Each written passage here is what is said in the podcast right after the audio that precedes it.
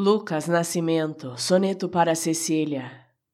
De repente, do pranto fez-se o riso, eclodindo sua luz em alvorada, as horas batem asas, revoada, o momento se arvora, impreciso. No horizonte despontam os teus sóis, iluminando as dores no porvir, também cores que hão de as redimir ao siderar as sombras, girassóis.